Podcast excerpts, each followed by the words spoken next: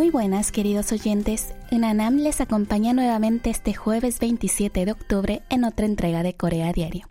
¿Cómo están todos? En Corea cada vez hace más frío y no podemos salir de casa sin un abrigo. Con este frío, mm, y exagerando un poco, diría que ya está llegando el invierno si no fuera por el colorido follaje otoñal que entró en su máximo esplendor esta semana. Al parecer, podremos disfrutar de este bello paisaje hasta los primeros días de noviembre.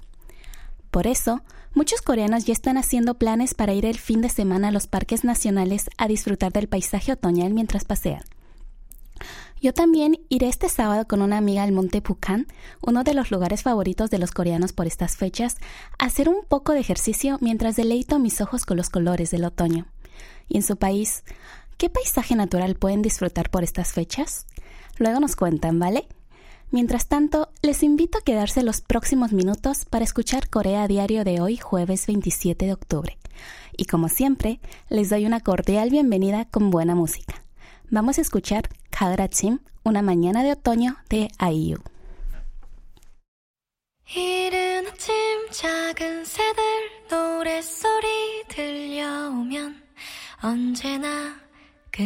아 쉽게 잠을 깬다 창문 하나 햇살 가득 눈부시게 비춰오고 서늘한 냉기에 재채기 할까 말까 음. 눈 비비며 빼꼼히 창밖을 내다보니 삼삼오 아이들은 제잘되며 학 학교 가고 산책 갔다 오시는 아버지의 양손에는 효과를 알 수 없는 약수가 하나 가득 음.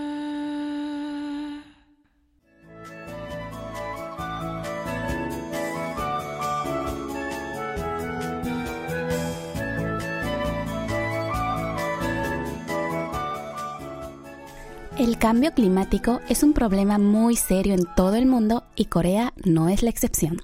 De hecho, según un análisis, en el 2080 el verano en Corea durará casi la mitad del año. Según un pronóstico sobre el cambio climático de Corea realizado por la Administración Meteorológica de Corea, si las emisiones de gases de efecto invernadero continúan a este nivel en todo el mundo, la temperatura anual promedio de Corea entre el año 2081 y 2100 aumentará 6,3 grados. Esto quiere decir que los días de calor intenso de más de 33 grados centígrados aumentarán 11 veces más, pasando de los 7,8 días actuales a 86,4 días con esas temperaturas, dando como resultado un verano de 170 días, lo que vendría siendo un aumento de más de dos meses. En cambio, el invierno se reducirá unos 30 días, pasando de 68 a 39 días. Esto parece exagerado, pero en tan solo 100 años, la temperatura promedio anual en Corea aumentó 1,6 grados centígrados, factor que amplió 20 días el verano y redujo otros tantos el invierno. La subida de la temperatura también afecta las lluvias. Por ejemplo, en el caso de que no se reduzcan las emisiones de gases de efecto invernadero, la precipitación máxima por día en la isla de Jeju en el 2080 aumentará un 56% y la cantidad de días de lluvia intensa, es decir, aquellos días con precipitaciones de más de 80 milímetros, aumentarían 2,2 días. En el resto del país, se estima que la precipitación máxima diaria aumentaría de 35% a 38%, y el promedio de precipitación del país será un 18% mayor que el actual.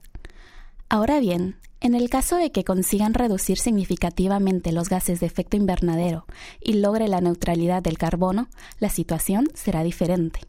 La temperatura a finales del siglo XXI en Corea subirá en torno a 1,3 grados centígrados y las precipitaciones un 3% respecto a las de ahora. Los días de calor intenso dependerán de la zona, pero se estima que habrá un máximo de 20 días. El verano será de 129 días, unos 32 días más que ahora, y el invierno de 82 días, unos 25 días más corto. Para prevenir el peor escenario, Corea está dispuesta a reducir la dependencia del carbón y a reemplazarlo por fuentes de energía renovables. Es por eso que Corea del Sur anunció en el 2020 un compromiso con la neutralidad de carbono para el 2050. A fin de lograr este objetivo, el país asiático anunció el Green New Deal, un plan que invertirá grandes sumas de dinero en energía verde, crecimiento sostenible y vehículos eléctricos.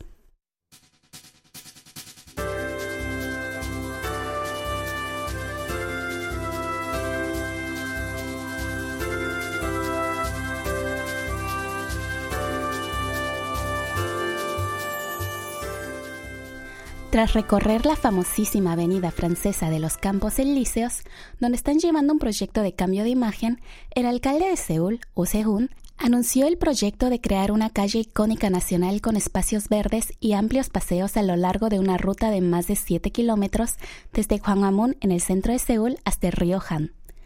La inspiración de este plan fue la calle recta de 8 kilómetros de la octava sección de París, donde además de los campos elíseos pueden verse gran número de enclaves históricos como el Museo del Louvre, la Plaza de la Concordia o el Arco del Triunfo. De hecho, el alcalde anunció esto el pasado sábado 22 de octubre en París, uno de los lugares que visitó durante su gira de 11 días por Europa para captar ideas para proyectos que ayuden a hacer de Seúl una ciudad altamente atractiva donde ciudadanos de todo el mundo quieran vivir, visitar e invertir. Y es que los campos elíseos, aunque son considerados como una de las avenidas más bellas del mundo, no logran atraer a los propios parisinos. Por eso, está siendo sometida a una gran transformación con mejora de aceras y una restauración del mobiliario urbano y de las zonas verdes para atraer de nuevo a los residentes locales.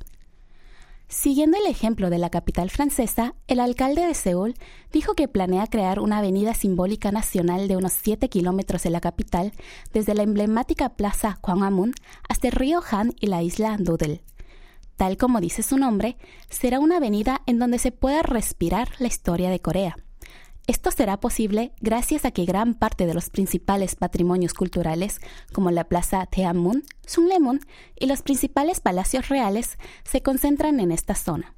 Así, el gobierno metropolitano piensa combinar estos sitios de gran importancia histórica y cultural junto con áreas verdes y ecológicas para crear hasta en el año 2030 una avenida que destaque y recupere la identidad nacional. Además, el gobierno metropolitano de Seúl también está impulsando un plan para reestructurar el espacio urbano para asegurar áreas verdes en Seúl.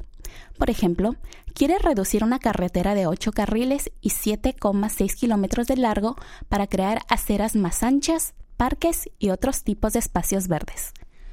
Según el plan, los ocho carriles a lo largo de esa ruta se reducirán a cuatro para dar paso a aceras más anchas, parques y otros tipos de espacios verdes, según explicaron funcionarios de la ciudad. Este plan forma parte del proyecto Ruta Verde de Seúl, destinado a conectar espacios verdes separados de la ciudad para llegar a un total de unos 2.000 kilómetros en el año 2026. Bien amigos, llegó la hora de hacer una pausa e ir a escuchar un poco de buena música. Vamos a disfrutar de la voz de Oyok, que nos cantará Soño Chica. Yo vuelvo enseguida después del rincón con nombre propio.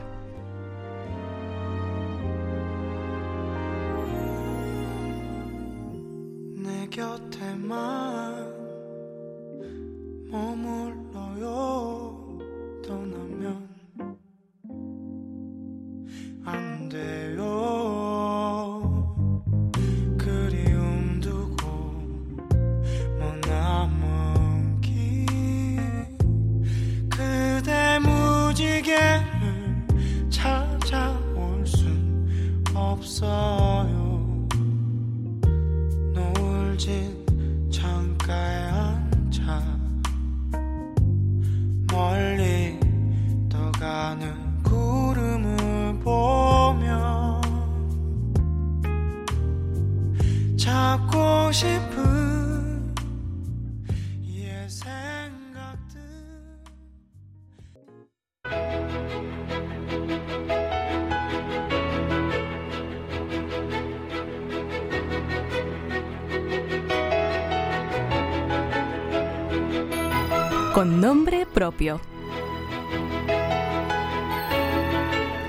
Hola a todos, Isabel Guag les saluda en una nueva entrega de Con nombre propio, espacio donde le presentamos ilustres personalidades de la sociedad surcoreana.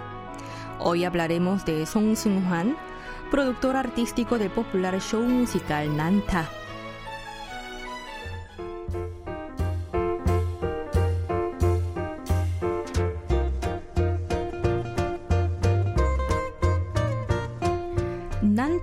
Es un espectáculo mímico surcoreano de gran popularidad a nivel mundial y Song Seung-hwan es la primera persona que viene a la mente cuando se habla de esta divertidísima comedia musical que se representa sin diálogos ni palabras y que ha sido vista por más de 14 millones de personas en los últimos 25 años. Además, se ha llevado a escena en 59 países del mundo comenzando por Edimburgo, Reino Unido en 1999 y por Broadway, Estados Unidos en 2003. Sung debutó como actor infantil de doblaje a la edad de 8 años en 1965 y desde entonces participó en varias producciones de películas cinematográficas, series de televisión y obras de teatro. También fue presentador de programas de televisión para adolescentes hasta que en 1985, cuando se encontraba en la cima de la popularidad de su profesión, decidió dejarlo todo y se fue a Nueva York, Estados Unidos, para estudiar y vivir nuevas experiencias. En la Gran Manzana pudo conocer y apreciar de primera mano las obras de teatro y los musicales de Broadway. Al volver a Corea regresó al mundo del entretenimiento y comenzó a ganar reconocimiento como planificador y director de espectáculos. La idea del productor Song era llevar al escenario un elemento cultural propio del país que al mismo tiempo pudiera superar las barreras del idioma. Así fue como en 1997 creó Nanta, una comedia musical que incluye ingredientes del género folclórico musical Lori y otras experiencias culinarias que combinan música y humor en la cocina.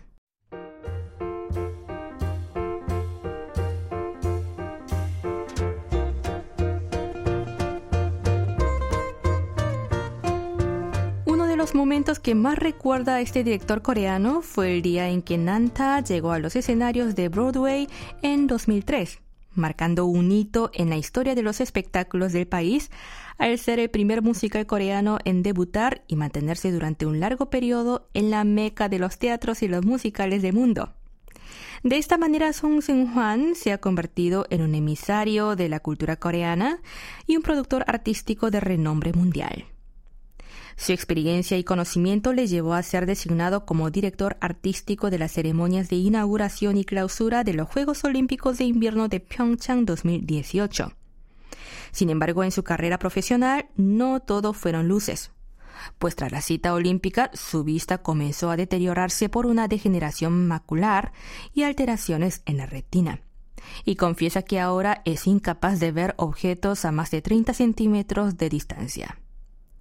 En una reciente entrevista, Song, de 65 años de edad, dijo que tenía intención de seguir actuando y dirigiendo obras. Hoy día interpreta el papel de un padre en un drama de KBS llamado Los Tres Hermanos Valientes y en 2023 dará vida a Saliera en la obra teatral Amadeus. En agosto planea producir una obra teatral no verbal titulada Mudang, que significa chamana. Finalmente expresó que su mayor preocupación no era quedarse sin dinero, sino sin proyectos. Pero dijo sentirse muy tranquilo y reconfortado, pues su agenda para el próximo año estaba completa. Así, lo único que necesitaría para estar más alegre es que la función musical Nanta se recupere del impacto del coronavirus.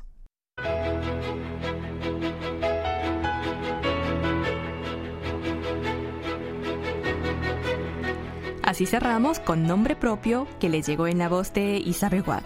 Hasta el próximo encuentro.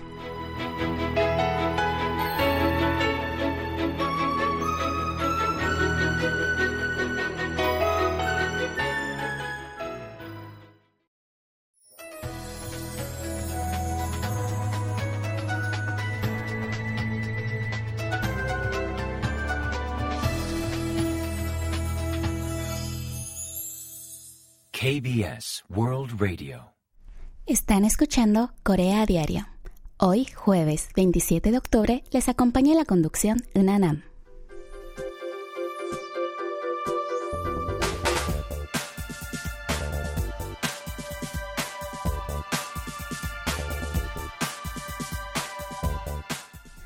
Estos días, la comida coreana logra reconocimiento en todo el mundo, algo que pudo verse hasta en París durante la cuarta edición de la feria K-Food, es decir, la Feria de Alimentos Coreanos de París 2022. Este evento tuvo lugar en el Centro de Convenciones Subterráneos del Museo del Louvre y fue organizado por la Corporación de Distribución de Alimentos Agrícolas y Pesqueros de Corea, AT por sus siglas en inglés, y fue todo un éxito y contó con la participación de más de 7.000 personas.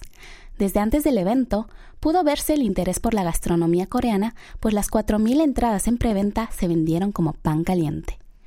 Y es que el interés por la gastronomía coreana ha venido aumentando constantemente con el éxito de los K-dramas y otros programas de televisión coreanos y a medida que levantaron las restricciones para viajar al extranjero, este interés aumenta cada vez más.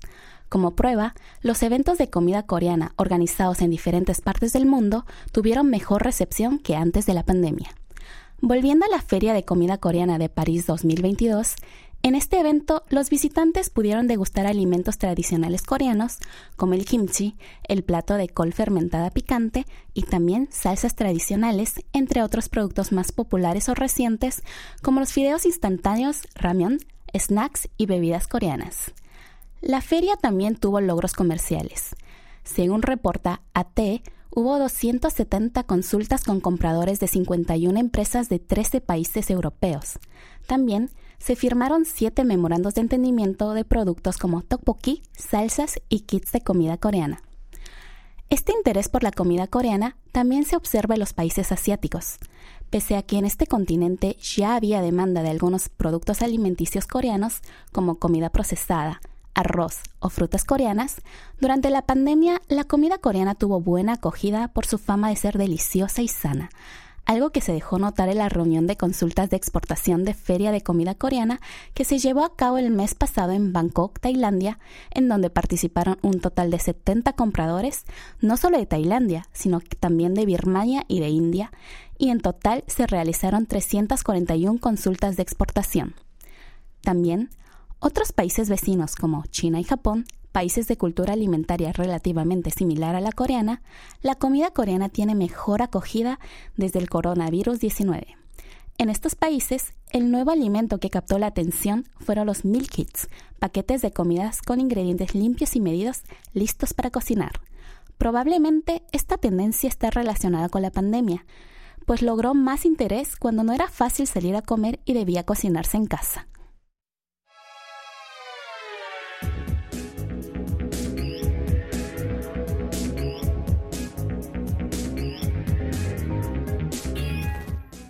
Sin duda, el otoño es una de las estaciones preferidas de los coreanos, pues el clima fresco que llega después de pasar por el caluroso y sofocante verano alivia el alma y queda un tiempo ideal para realizar actividades al aire libre.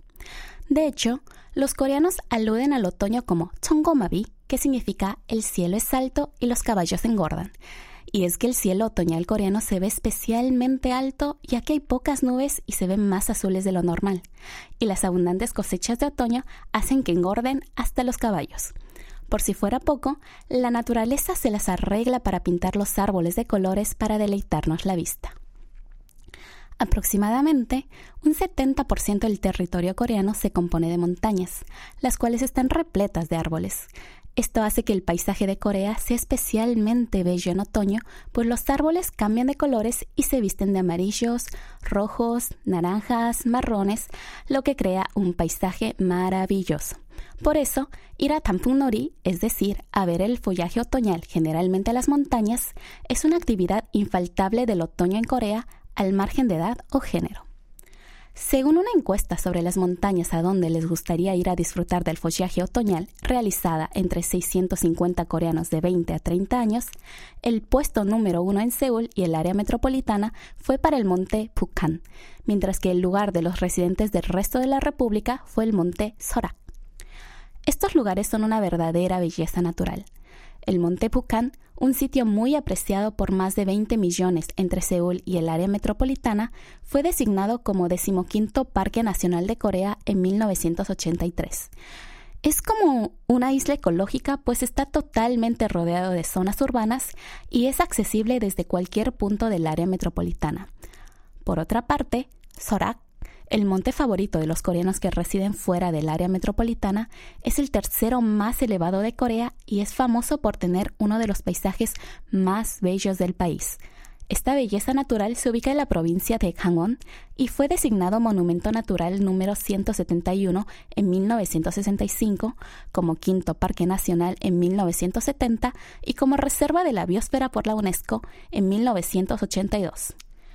Continuando con la encuesta, a la pregunta de ¿con quién les gustaría ir? un 30% respondió que con amigos y una cifra muy próxima, un 27,3%, dijo que iría con su pareja. Por otra parte, un 19,5%, es decir, uno de cada cinco, afirmó que iría solo, respuesta que deja entrever un poco la esencia independiente que caracteriza a la generación MZ. Por último, al preguntarles por qué querían visitar las montañas, la gran mayoría, más del 70%, contestó que para disfrutar del bello paisaje y casi la mitad mencionó que para aliviar el estrés. Otras respuestas fueron tomar buenas fotos, porque es una actividad saludable y para divertirse con los amigos. Definitivamente, el otoño es un momento perfecto para visitar Corea. Y los que ya estén aquí, no pierdan la oportunidad de disfrutar del colorido follaje otoñal en alguno de los bellísimos lugares de este país asiático.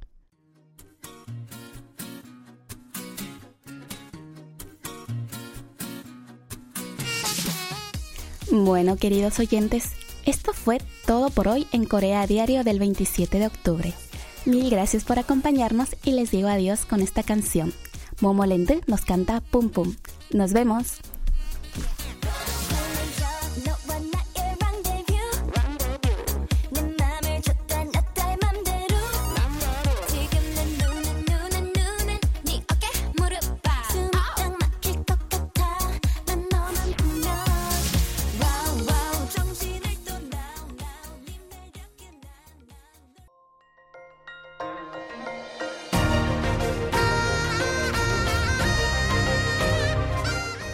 Acaban de escuchar el podcast de KBS World Radio. Hay muchos más contenidos en wall.kbs.co.kr barra Spanish. Gracias por seguir en sintonía. KBS World Radio